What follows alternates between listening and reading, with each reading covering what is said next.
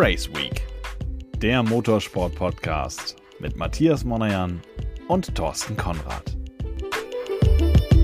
Und damit also ein herzliches Willkommen, liebe Motorsportfreunde, zu einer neuen Folge hier auf Race Week.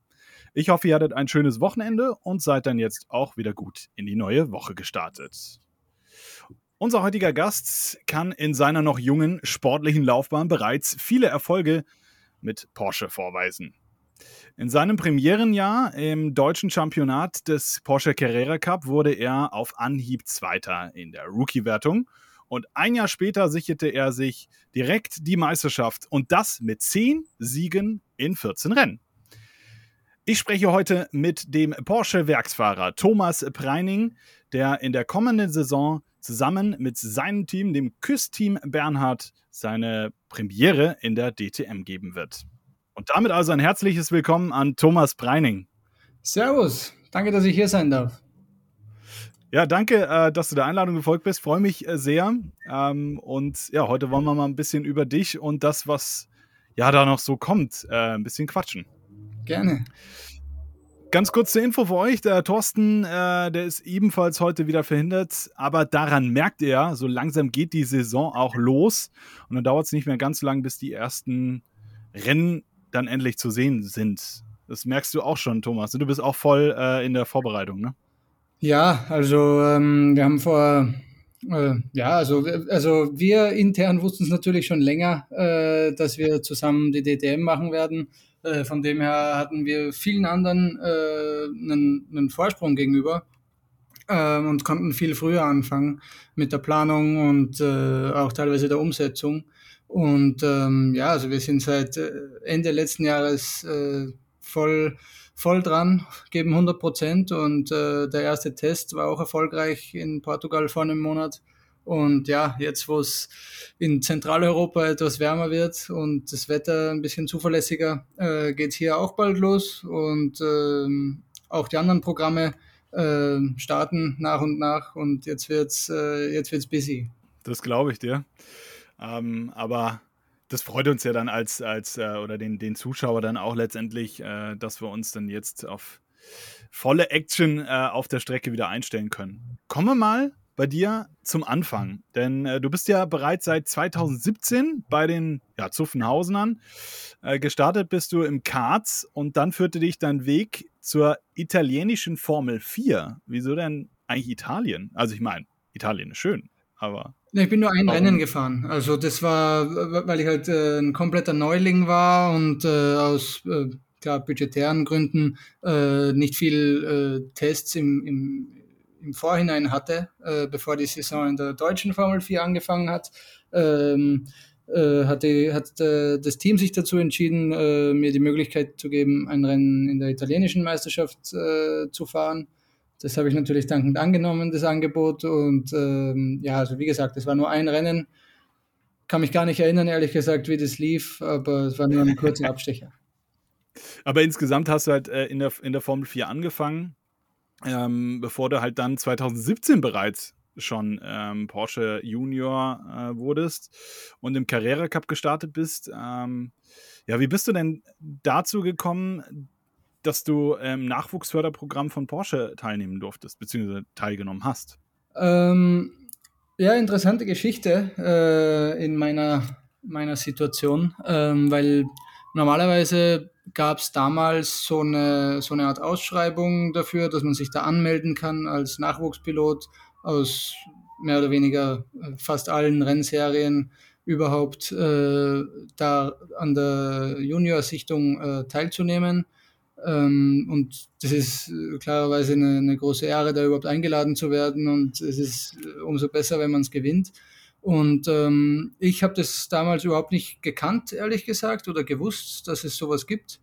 Ähm, und dadurch, dass ich beim äh, Team Lechner in der Formel 4 am Start war, äh, habe ich das dann so ein bisschen nach und nach mitbekommen. Und der Robert äh, hat mir dann äh, auch geholfen, da überhaupt in Erwägung gezogen zu werden. Und ähm, bin klar äh, durch meine Leistungen in der Formel 4 äh, den Porsche Scouts sicher aufgefallen. Aber sicher ohne etwas Nachdruck vom Robert wäre das äh, nie, nie in Realität umzusetzen gewesen. Und ja. Ähm, ja. wie gesagt, dann war eben die Sichtung. Das äh, muss ganz gut gelaufen sein. Und ähm, ja, jetzt sind wir hier. Ja, also es, äh, du bist ja auch wirklich äh, sehr gut gestartet, muss man sagen. Also ähm, bereits im ersten Jahr im Carrera Cup hast du gezeigt, was du kannst. Äh, am Ende war es dann ein sechster Gesamtrang und so der, Ple der, der zweite Platz dann in der Rookie-Wertung. Wie war so das erste Jahr für dich bei Porsche? Ähm, wenn man das mal guckt, diese Nachwuchsförderung, sie zieht sich ja komplett durch. Ne? Also ihr kriegt da ja einmal das komplette Gesamtpaket äh, von Porsche mhm. ja, an die Seite gestellt. Ne? Ja, also, äh, also der Support von Porsche war natürlich äh, was ganz Neues für mich, da überhaupt in, in dem Werk irgendwie involviert zu sein und äh, vor allem mit so viel erfahreneren Leuten zu arbeiten, weil in den anderen Nachwuchskategorien wie im Kart oder in der Formel 4, äh, die, klar, die Konkurrenz ist jünger und unerfahrener und ich will nicht sagen schlechter, aber irgendwo schon. Und ähm, auch die anderen Leute, mit denen du arbeitest, die machen halt nichts anderes seit Ewigkeiten. Und äh, da kannst du einfach viel mehr lernen. Und ähm, ja, also ich muss zugeben, mein Anfang bei Porsche war schwer, äh, nicht nur auf einer persönlichen Ebene, weil ich halt in gewissen Bereichen unerfahren und etwas unreif war, sondern auch auf der Rennstrecke, weil das Cup-Auto, wie viele vielleicht wissen, ist unfassbar schwer zu fahren und da dauert es einfach eine Weile vor allem mit relativ wenig Erfahrung, äh, die ich hatte, äh, sich darauf einzustellen und äh, damit schnell zu werden. Von dem her war das erste Jahr sicher weniger, als ich erwartet habe, weil ich als äh, Vollblut-Racer will natürlich hinkommen und sofort alles gewinnen. Und ähm, ja, ähm, die von Porsche wussten natürlich von äh, vorhinein, dass das sicher nicht so umzusetzen ist, wie ich mir das vorgestellt habe. Äh, von dem her waren die weniger enttäuscht und haben mir dann eben die Chance auf ein zweites Jahr im Juniorprogramm äh, gegeben. Und da lief es dann klar deutlich besser. Ja. Aber äh, wie ist es so tatsächlich, äh, wenn, also dein, dein Vater ist ja auch äh, sehr, sehr äh, bekannt im, im Zweiradsport. Hätte der sich vielleicht, ge, ge gut, jetzt warst du natürlich schon bei Porsche, aber hätte er sich vielleicht vorher auch schon gedacht, so, ach, Junge, komm, mach doch mal äh, den, den Zweiradsport. Ja, ich hatte als, als Kind äh, so ein Mini-Motocross-Bike. Äh, das hat mich aber nie wirklich äh, interessiert, ehrlich gesagt. Also ich bin schon ab und zu ein bisschen damit gefahren zum Spaß, aber ich hatte nie da irgendwie so äh, eine, eine Vision, dass ich das beruflich machen will oder dass ich das weiter großartig verfolgen möchte. Und ähm, dann habe ich mich eigentlich hauptsächlich auf Fußball konzentriert, ein paar Jahre lang. Ähm, muss sagen, da war ich okay, aber es hätte sicher nicht zum Profi gereicht. Und ja. Ähm, ja, dann wie bei vielen anderen auch irgendwo äh, mit Freunden mal Kart fahren gegangen, äh, bei so einem Familienausflug mit sieben, acht Jahren sowas. Und äh, ja, dann ist das Ganze relativ schnell eskaliert. Dann äh, bin ich mit meinen Eltern alle Kartstrecken Europas äh, abgefahren und ähm, klar, da ist auch aller Anfang schwer, aber früher oder später äh, konnte ich mich da auch etablieren und ähm, dann eben die, die nächsten Schritte machen. Ja, also schon, äh, ist schon schwer. Aber ich glaube, dein Vater wird äh, dich jetzt auch sowieso ähm, unterstützen, egal was du machst, weil bei, bei der Karriere ähm, ist ja, der doch äh, durchaus stolz, ne? Ja, der, der unterstützt mich, die Mama auch, äh, in allem, was ich mache. Äh, ich hoffe, die sind zufrieden äh, mit dem, was ich mache. davon gehe ich mal aus. und ja. Ja, also kann mich, äh, kann mich nicht beschweren. Ist alles viel besser gelaufen äh, als, als erwartet, weil ich muss ehrlich sagen, als junger Fahrer, vor allem im Kart, klar sieht man irgendwo die Formel 1, aber das ist tausende Kilometer gefühlt weg von irgendwas äh, Vermöglichbarem.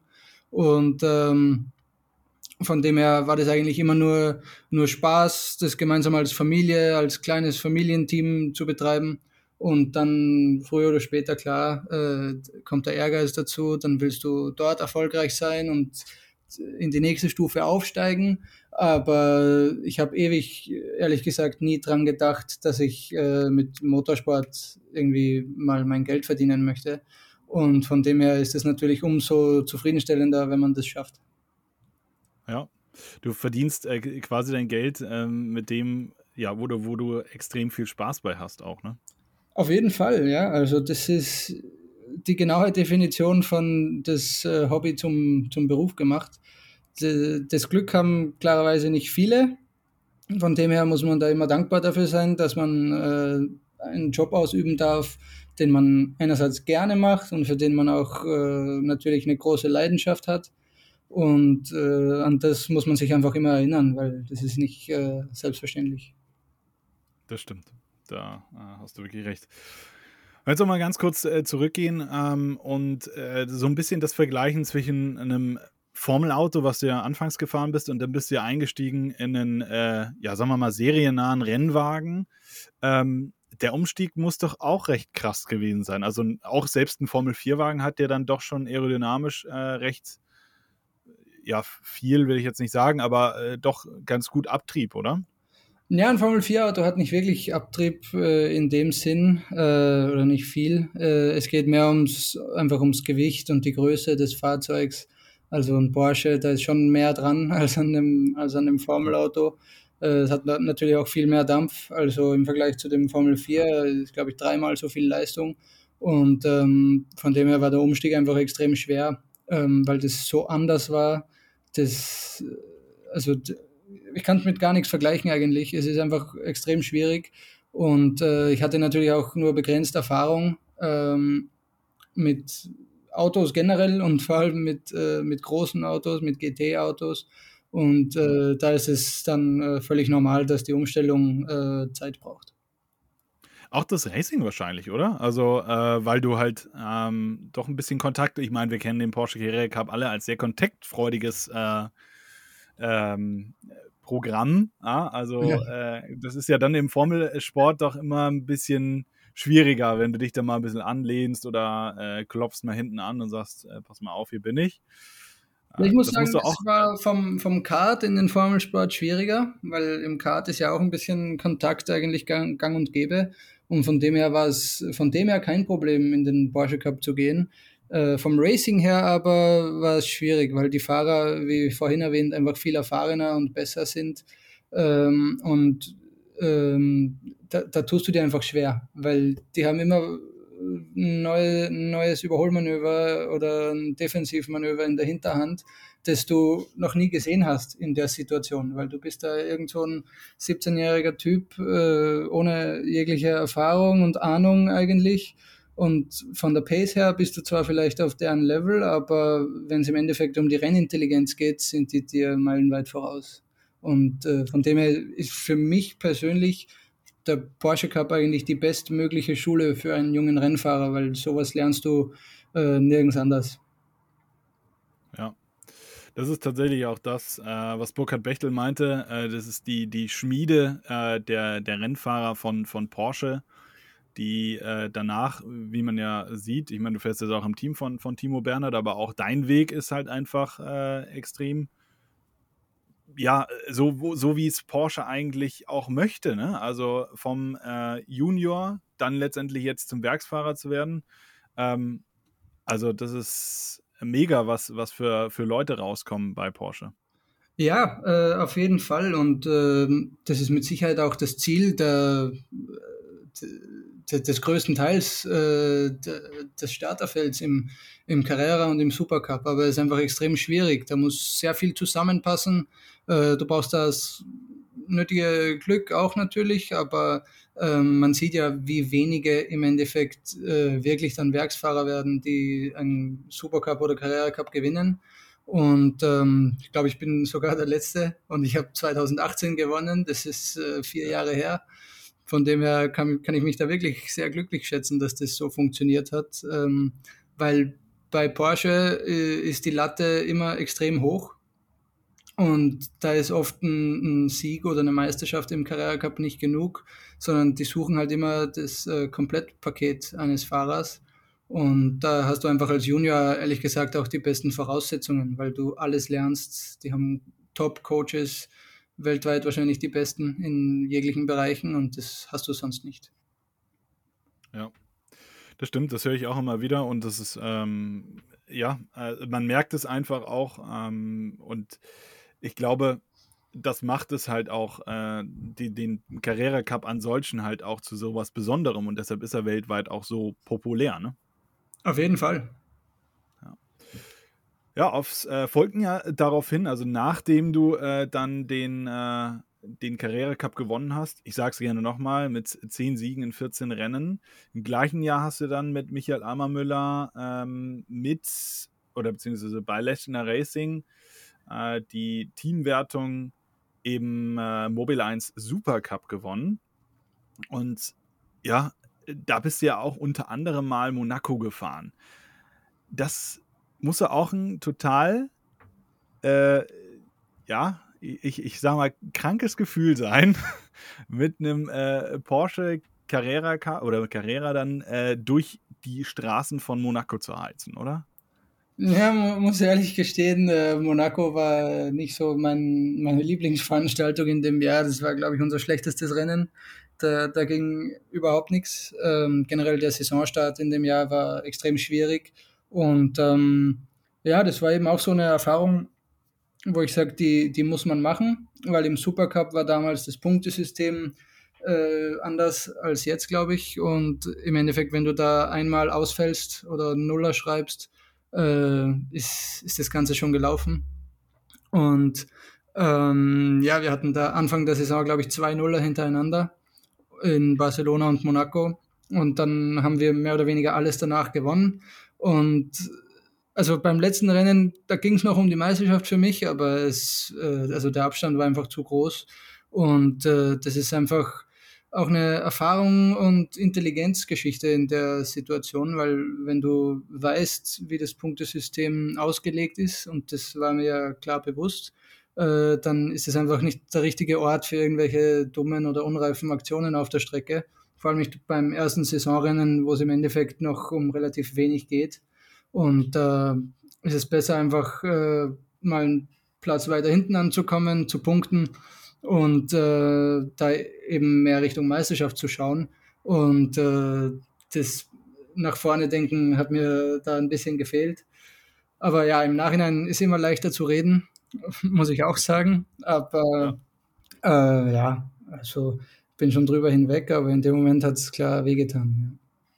Ja. ja, das glaube ich dir, ja. Aber auch daraufhin ähm, folgte ja dann bei dir der nächste Schritt. Äh, es ging dann mit Herbert Motorsport ins ADAC GT Masters. Ähm, was ich eben schon meinte, dann war auch der Young Profession äh, äh, Schritt da. Du bist mit äh, Gulf in die FIA WEC eingestiegen und warst dann auch beim ältesten Rennen der Welt, den 24 Stunden von Le Mans, am Start. Und ja, ein, denke ich mal, verdammt anstrengendes, aber auch irgendwie sehr geiles Jahr, oder? Ja, war, war sehr cool. Also das Jahr war zwar sehr busy, da äh, war ich glaube ich fast ja, oder circa 200 Tage unterwegs, ähm, was sehr viel ist, weil das meiste Übersee oder im europäischen Ausland war. Und ähm, ja, hat auf jeden Fall Spaß gemacht. Äh, solche Jahre sind für einen Rennfahrer klar anstrengend, aber in dem Alter äh, sehr wichtig, weil du viel im Auto bist, Du fährst viele verschiedene Rennserien, arbeitest mit vielen verschiedenen Ingenieuren und äh, Teams zusammen. Und äh, das ist eine Erfahrung, die kann dir keiner mehr nehmen, äh, komme was wolle. Und davon lebe ich bis jetzt, von den Erfahrungen, weil ähm, äh, für, für mich persönlich, ich tue mir oft schwer, äh, in Sachen Menschenkenntnis und Leute einzuschätzen und auch im Umgang bin ich wahrscheinlich nicht immer der Einfachste. Und das sind solche Jahre, wo du mit so einer äh, Vielzahl von verschiedenen Charakteren zusammenkommst und zusammenarbeitest, ist da extrem wichtig gewesen. Ja, das glaube ich dir auch. Ähm, wie du ja schon sagst, dann äh, in der WEC viel Übersee gewesen, dann waren wahrscheinlich viele Zeitwechsel oder ähm, ja, doch Zeitwechsel da. Ähm, und das alles dann auf einem Niveau zu halten, äh, das stelle ich mir auch schon wirklich äh, extrem anstrengend vor. Du sagst jetzt gerade 200 Tage unterwegs. Ja, äh, dann kommt noch die Winterpause dazu. Ne? Ähm, Das ist äh, schon sehr sportlich, ja. Ja, aber die Winterpause gibt es ja nicht mehr wirklich. Äh, Im im GT-Sport, da hast du im Winter halt Daytona, Bathurst, Dubai, Dubai, Abu ja. Dhabi, hin, her, Südafrika. Also Winterpause gibt es nicht mehr wirklich. Da gibt es vielleicht eine Weihnachtspause, das sind zwei Wochen und dann geht das Ganze wieder von vorne los. Also hast du auch noch nicht mal mehr die Möglichkeit, großartig Skifahren zu gehen im, im Winter. Ja, also wenn, ich wollen würde schon, aber ähm, dazu sind mir meine Beine zu wichtig, ehrlich gesagt. Also ich hab's, also ich, ich konnte mal äh, gut Skifahren, würde ich sagen, und sicher Skifahren, aber ähm, dann bin ich ein paar Jahre lang nicht so viel gefahren und äh, sind auch so viele Leute immer. Und es ist nur ein Risiko, das ich nicht unbedingt eingehen möchte, weil wenn, wenn ich mir da irgendwie wehtue, dann ist die Saison gelaufen, bevor es überhaupt losgeht. Ja, und das kann äh, sehr schnell gehen, aber ich äh, nehme mich mal genauso dahin wie du. Also äh, ich bin auch früher als Kind oft Skifahren gewesen und äh, ja, gut. Äh, jetzt glaube ich, müsste ich dann erstmal wieder auf einem kleinen Hügel anfangen, bevor ich mich dann auch wieder auf die großen Pisten traue. Ja, aber eins wollen wir dann definitiv im Jahr 2019 ja nicht unterschlagen, denn du warst ebenfalls als äh, Test- und Entwicklungsfahrer für das Tech Heuer Formel E-Team unterwegs. Die Formel E, das ist ja dann auch nochmal doch ein bisschen was anderes, beziehungsweise was komplett anderes eigentlich, oder? Ja, auf jeden Fall. Ähm, fahrerisch und technisch natürlich äh, andere Bereiche, in denen es anspruchsvoll ist. Ähm, und in der Situation, wie gesagt, 2019 war ein äh, Lernjahr für mich. Ähm, und das war einfach, äh, ehrlich gesagt, genial, weil ich da mit dem Werksteam äh, zusammenarbeiten konnte, äh, sowohl auf der Strecke als auch im Simulator und im Werk. Äh, und nicht nur 2019, sondern das äh, ging ja weiter. Und ähm, das ist einfach super. Vor allem, es war ja jahrelang oder ist, äh, sage ich mal, eines der Top-Programme im Porsche Werks Motorsport und äh, Teil von dem Ganzen zu sein und äh, vor allem da auch irgendwo deinen Teil beizutragen äh, und im Optimalfall läuft es dann gut, äh, ist natürlich schön.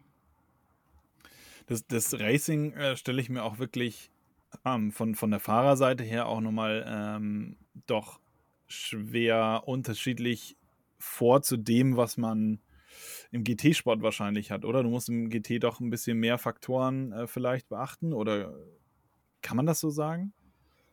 Mm, ja, wie gesagt, es kommt einfach auf andere Dinge drauf an äh, in der Formel E. Da ist äh, klar die Pace wichtig, aber Energiemanagement ist eigentlich immer das Wichtigste im Rennen. Also wenn du aus den Top 10 startest, kannst du das Rennen gewinnen. Ob du auf Pole stehst oder P8, ist im ersten Moment nicht so wichtig. Es geht äh, da hauptsächlich darum, effizient zu sein, äh, Step by Step äh, nach vorne zu arbeiten im Rennen und dann ist alles möglich. Also das hat man am besten beim letzten Rennen jetzt in Mexiko gesehen. Ähm, da waren die beiden Porsches zwar im Quali vorne, aber dann in den ersten paar Runden und die ersten 20 Minuten sah es nicht so aus, als ob die da was reißen.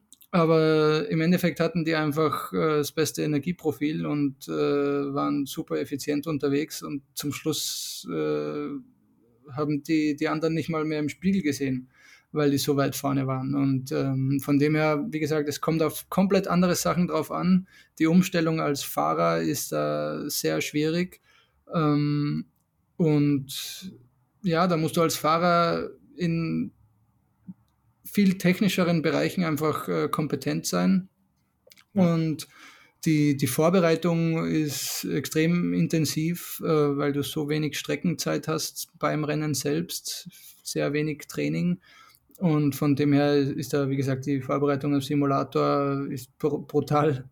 Und ähm, ja, also die, die verdienen ihr Geld schon sehr hart, die Formel E-Fahrer, muss ich zugeben.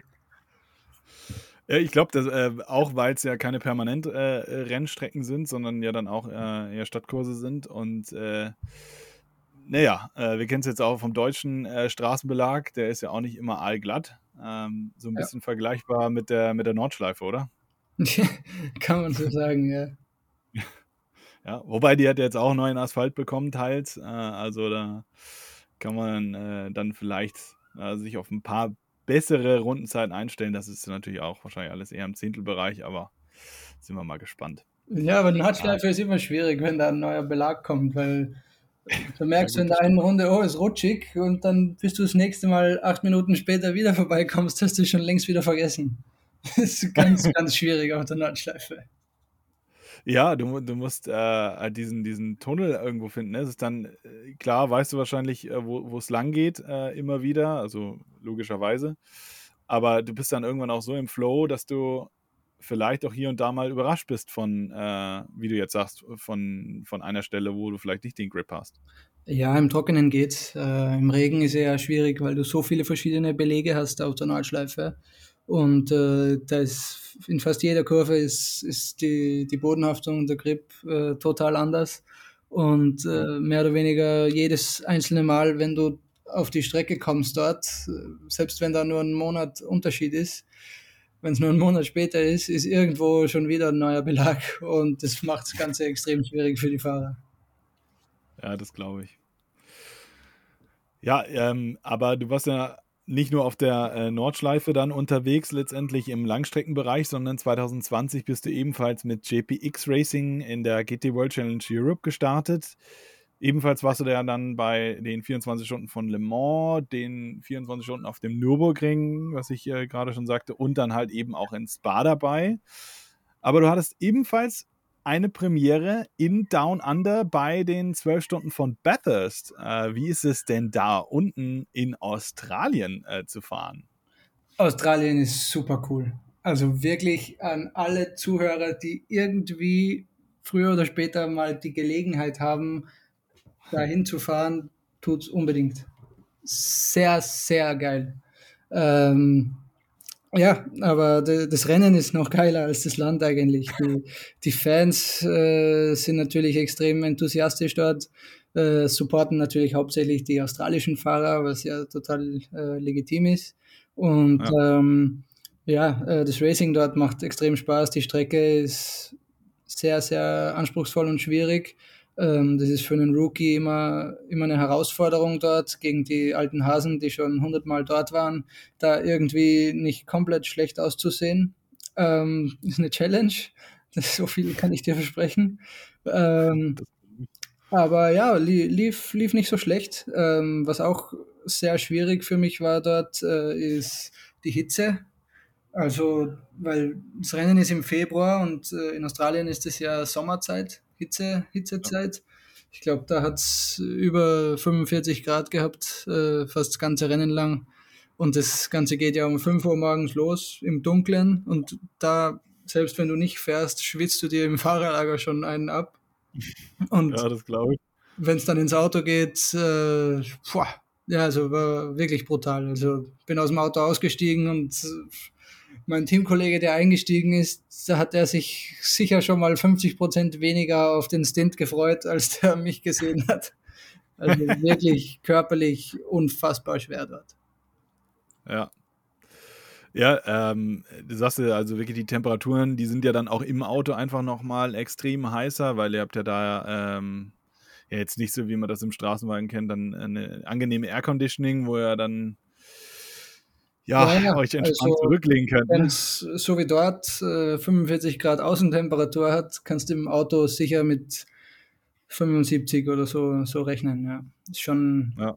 eine Sauna im Endeffekt. Und vor allem auf so einer Strecke wie Bathurst, äh, der ganze obere Teil da auf dem, auf dem Berg ist äh, so technisch anspruchsvoll und so schnell und zwischen den engen Mauern. Äh, und man macht einfach leicht Fehler, äh, wenn man durch die Hitze unkonzentriert wird, weil man sich schon mehr auf die Fitness konzentriert als aufs Fahren. Und äh, glücklicherweise ist mir das nicht passiert, aber da gibt es immer viele schwere Unfälle, was natürlich nicht schön ist. Aber ähm, das, ja, äh, im Endeffekt ist es sehr oft auf die Fitness zurückzuführen, wenn sowas passiert. Ja, das, das glaube ich. Ähm, und gerade in, in Bathurst halt da oben, äh, was du schon sagtest, die Mauern lassen dir halt absolut gar keinen äh, Platz für Fehler. Ähm, ja. Ja, also dann, dort ist ja. jede Kurve von der Geschwindigkeit her eigentlich mindestens wie am Nürburgring so hohe 8, teilweise sogar so wie Flugplatz. Aber du hast halt nicht irgendwie da Rasen oder Platz außen, sondern da ist halt eine Betonmauer innen und außen. Ja. Und äh, vor allem das Problem ist halt, wenn es schief geht, äh, dann stehst du irgendwie quer auf der Strecke und dann kommen da 40 Wahnsinnige äh, hinterher, die auch mit 200 da, da um die Kurve kommen. Und ja, äh, ja du, du siehst halt keinen, wenn der da steht. Und äh, bis du den siehst, bist du schon drin. Und äh, ja, oder sind immer die schweren Unfälle dort. Ja, damals der Audi, äh, der auf den Reifenstapeln stand. Äh, das war dann oben im, äh, lass mich nicht lügen, ich weiß nicht, wie es heißt, aber Salman Park. Also wenn du da diesen, ja. über diese Kuppe runterkommst und dann, wo ist ja, ein bisschen Kiesbett ist ja da. Also da hast du mal ein bisschen Platz, aber das hilft ja auch irgendwie. Ja, aber da fährst mit über 200 rum, glaube ich, und das sind vielleicht 10 Meter Kies bis zur Mauer. Ja. Das äh, reicht nie. Ja. Ja, ja, eben. Also, aber also ich war ja einmal dort aber ich kann aus Erfahrung sagen, ich glaube, es waren zwischen ersten freien Training und Rennstart waren sicher minus sechs oder minus sieben Autos. Ja, ist, ja wirklich. Also äh, dann auch die, die Bentleys, die sich dann äh, in dem Jahr da oben auch ähm, teilweise wirklich aufs Allerfeinste zerlegt haben, wo man sich ja auch wirklich, also wo man die ganze Zeit gehofft hat, auch hoffentlich ist da nichts passiert. Ja. Äh, also das ist schon äh, nicht ohne, muss man sagen. Ja, ich meine, als Zuschauer, äh, klar denkt man da auch an die Fahrer, aber das ist halt spektakulär zu sehen. Äh, sieht, äh, sieht einfach nach was aus im Fernsehen, wenn sowas passiert. Aber als Fahrer äh, siehst du das äh, in der Garage, also in der Box oder aus dem Cockpit, bist direkt dahinter vielleicht, wenn sowas passiert. Und dann machst du halt auch Gedanken, scheiße, das hätte ich sein können. Ne? Und ja. äh, das wenn du halt noch nicht so viel Selbstvertrauen hast auf der Strecke, was halt in meinem Fall äh, klar war als Rookie dort, äh, ist es mental auch nicht so easy, weil äh, die Konzentration lässt bei der Hitze, wie gesagt, nach. Und wenn du dann lauter solche Eindrücke da siehst, äh, macht es das Ganze nicht einfacher. Ja, das glaube ich. Also auch, ähm, ja, damals war es auch der erste Martin, ich weiß nicht genau, wer da oben verunfallt ist. Wo, äh, ja. Ja, genau, der Kirchhofer, wo, wo wir auch alle gedacht haben, oh, wow, das war halt, ähm, der, was du gerade sagtest, du bist derjenige, der dahinter ist und du kannst gar nicht mehr ausweichen, weil wo willst du hin und krachst dann eben voll da rein. Ja. Äh, boah, das war schon, ach Gott, ja. Will man lieber nicht dran denken. Ähm, ich sagte es schon ein paar Podcasts äh, zuvor auch, äh, ich finde es immer toll, ähm, wenn die Fahrer dann sagen, oh, ich, wenn ich abfliege, Jungs, dann weiß ich auch, wie es kracht, wenn man einschlägt. Das Geräusch willst du nicht haben. Nee, nee, das will ich nicht haben. Also ich weiß, wie es klingt, wenn man, äh, wenn man wo einschlägt und äh, es, es ist nicht so cool. also ja. in den Filmen wird es immer cooler dargestellt, als wirklich, als die, als die Realität ist. Ja, ja, ja das glaube ich. Also äh, äh, klar, ne, die Autos äh, haben den Sicherheitsfaktor, aber ähm, du willst es ja gar nicht dazu kommen lassen. Und ähm, ja, das, äh, und die wollen ja auch eher das Racing sehen und nicht die Unfälle. Ja, und ich meine, es ist ja, es sind ja wahnsinnig große Schritte in die richtige Richtung passiert äh, in Sachen äh, Sicherheit für die Fahrer und alles, äh, was ja super ist. Und man hört immer, äh, ja, dem Fahrer geht's gut, äh, der hat überhaupt nichts abbekommen beim Unfall. Aber selbst wenn du dir nichts brichst, glaub mir, es tut sau weh. Ein paar Tage lang, äh, da musst schon reinbeißen. Also alles blau, alles tut weh. Äh, also schon so, als ob du richtig verprügelt worden wärst, äh, fühlt sich das an. Ja, ja, äh, guck mal, äh, können wir auch gar nicht äh, so weit gucken, sondern jetzt ähm, beim ADAC GT Masters Finale auf dem Nürburgring oben, äh, Pierre Kaffer, der nach dem Unfall äh, dann auch ins Krankenhaus musste, sah eigentlich gar nicht so schlimm aus. Aber da kannst du mal sehen, ne? Es muss nicht immer äh, alles an Bodywork sich verabschieden, dass es schlimm ist. Ja, auf jeden Fall. Also ähm, das ist ja auch im Endeffekt der Schritt, den ich äh, angesprochen habe, äh, dass die Autos so sicher sind. Also vor 50 Jahren wären äh, 90 Prozent der Unfälle, die wir heutzutage sehen, sicher äh, nicht so glimpflich ausgegangen. Aber äh, nichtsdestotrotz ist das jetzt nicht irgendwie ähm, ein Zeichen, dass jeder Fahrer jetzt 100.000 Prozent mehr Risiko geben muss. Ähm, ja. Man kann trotzdem äh, zivilisiert und fair und klar hart. Also ich bin äh, eh einer der härteren Fahrer, sage ich mal, aber man muss es halt trotzdem fair und behirnt machen, das Ganze, ähm, weil es trotzdem Motorsport äh, ist und das ist nie äh, ungefährlich. Die Autos können noch so sicher werden und die, die Strecken auch, aber äh, es ist egal, wenn du da mit 250 irgendwo in eine Mauer einschlägst, ähm, tut's weh. Egal welches Auto oder welche Strecke, äh, ist nie, nie gut.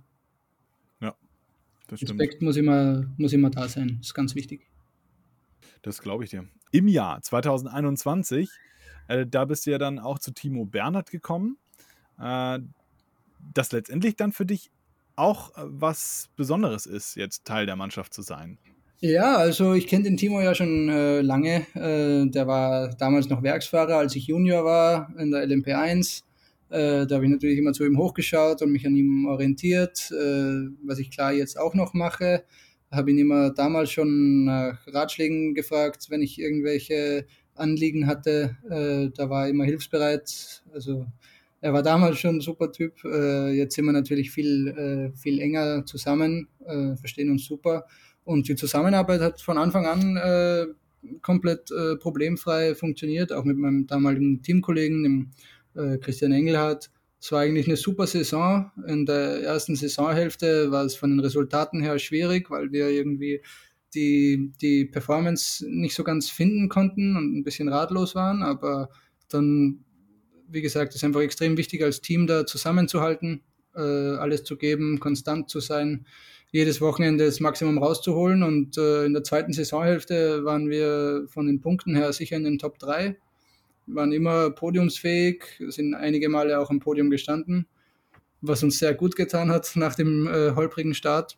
Und von dem her äh, war das auf jeden Fall ein sehr positiver Saisonabschluss. Und äh, das ist immer wichtig. Also positiver Saisonabschluss, auch wenn du nicht Meister wirst, aber äh, es ist immer, immer wichtig, weil es dir ein gutes und sicheres Gefühl gibt, wenn du in den Winter gehst. Ähm, vor allem in meinem Fall jetzt, ich bin kein Daytona oder irgend sowas gefahren, sondern äh, mein letztes Rennen war der GT Master Saisonabschluss und jetzt geht es dann erst in Portimao äh, ins nächste Rennen für mich in der DTM. Und ähm, im Winter hast du immer als Fahrer viele Fragezeichen. Ähm, und da ist, wie gesagt, ein guter, guter Abschluss immer wichtig, dass du gut schlafen kannst und äh, natürlich möglichst effizient auch äh, die Winterpause dann nutzen kannst. Ja, das, das glaube ich. Ähm, aber jetzt äh, springen wir mal in, in dieses Jahr. Ähm, du hast ja jetzt das Team, was du ja auch meintest, im letzten Jahr dann auch ganz gut kennengelernt.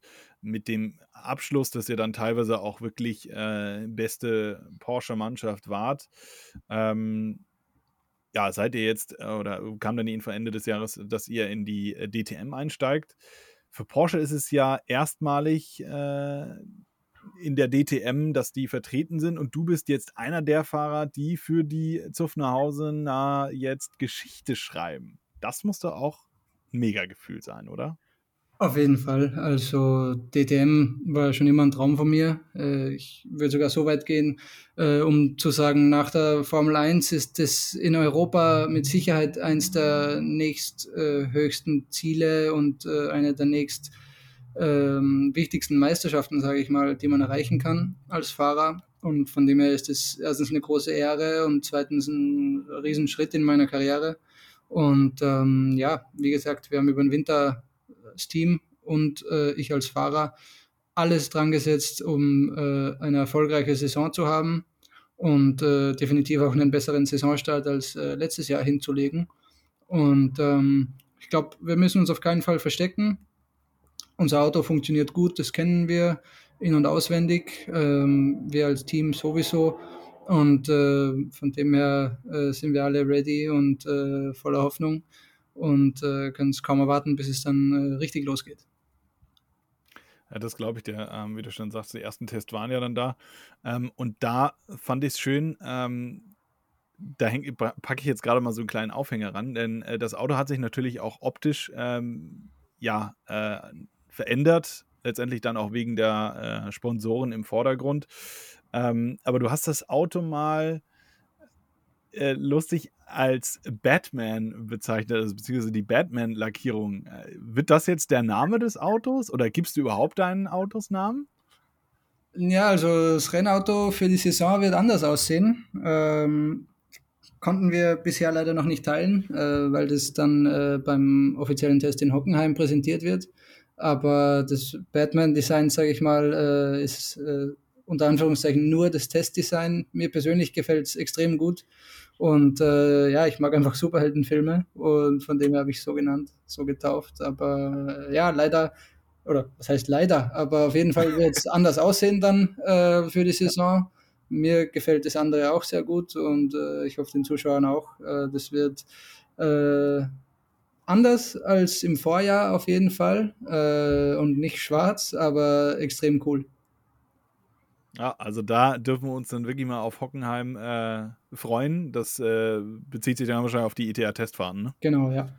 Ja, ja jetzt hast du, ähm, was wir ja schon sagten, äh, jetzt zwei, dreimal in Portimao schon deinen ersten Test hinter dir. Ähm, wir hatten in vorherigen Podcast äh, mit Thorsten bereits ja schon äh, drüber mal ein wenig sprechen können.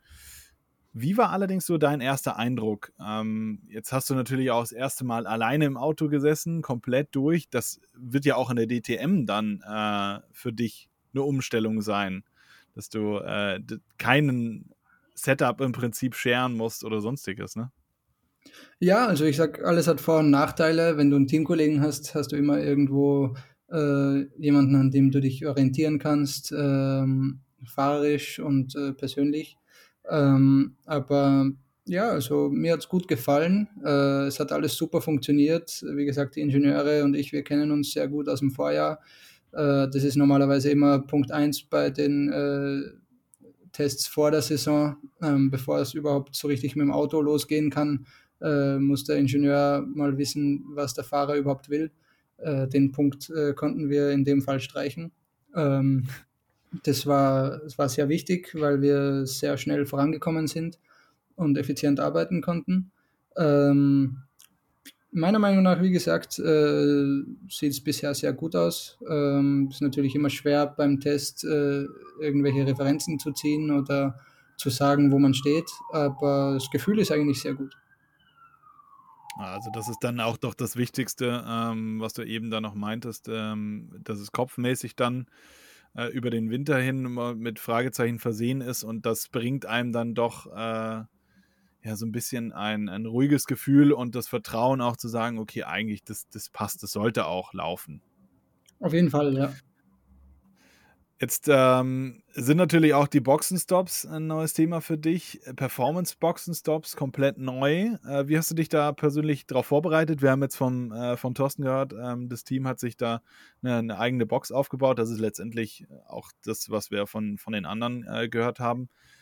Aber ähm, ja, du kommst jetzt in diese, in diese Box rein und da rütteln die ganze Zeit die Jungs an deinem Auto und du musst äh, auch beim Pitstop zu 100% da sein, um dann äh, in, ja, nicht diese Zehntelsekunde zu verpassen, wo das Auto runtergeht und du wieder voll reinstarten musst, oder?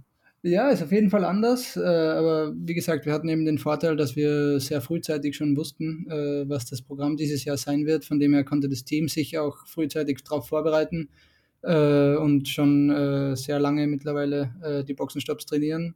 Wir haben auch bei unserem Test in Portimao schon einige äh, Boxenstopp-Übungen gemacht.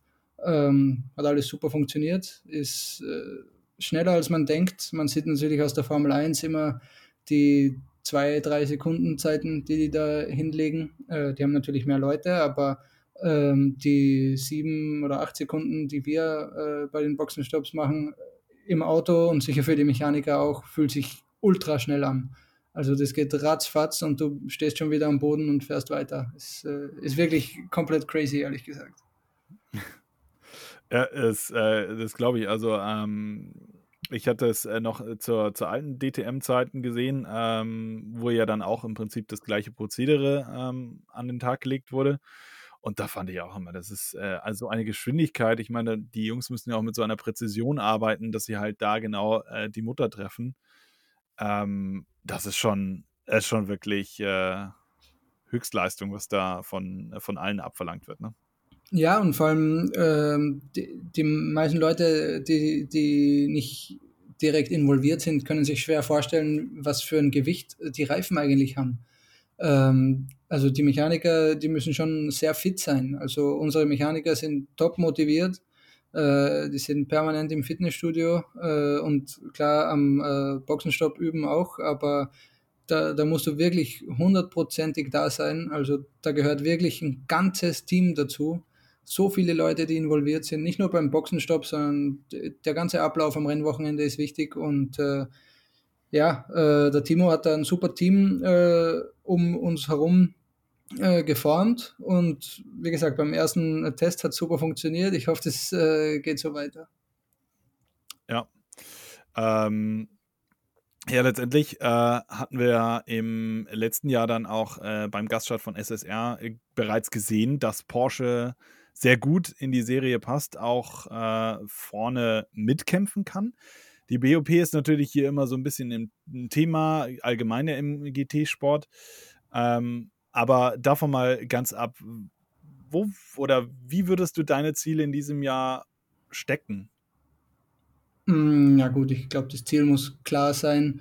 Wir wollen Meister werden. Ähm, das muss jeder haben, das Ziel, sage ich mal, der mitfährt. Ähm, und uns ist bewusst, dass das nicht einfach ist. Wir sind nicht die Einzigen, die Meister werden wollen.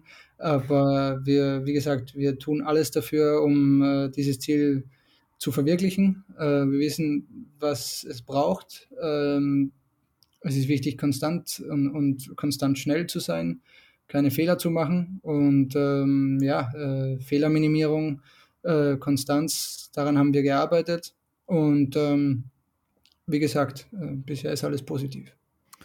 Ja, äh, also da bin ich wirklich mal gespannt. Äh, wir haben definitiv ein Auge drauf, wie im Podcast natürlich sowieso durch Thorsten. Ähm, also wir, wir sind da quasi live am Ball und äh, gucken, was so deine Ergebnisse sind. Natürlich auch der anderen.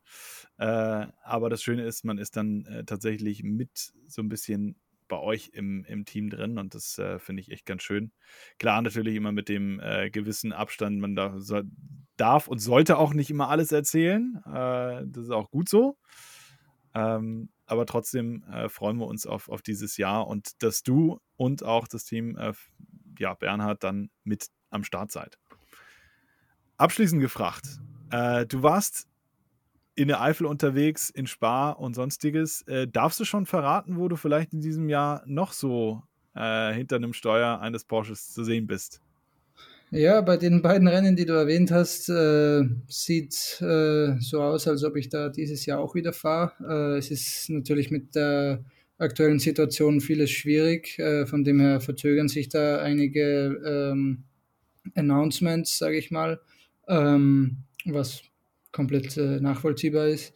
Ähm, ja, im Endeffekt äh, bin ich mir sicher, dass ich am Nürburgring wieder sein werde. Äh, Spa kann sein, äh, ist nicht unwahrscheinlich, sage ich mal, aber da äh, müssen wir noch ein bisschen abwarten. Was auf jeden Fall fix ist, ist die DTM. Äh, das ist das Hauptprogramm, das ist die Priorität und da liegt auch der, der Hauptfokus drauf, klarerweise.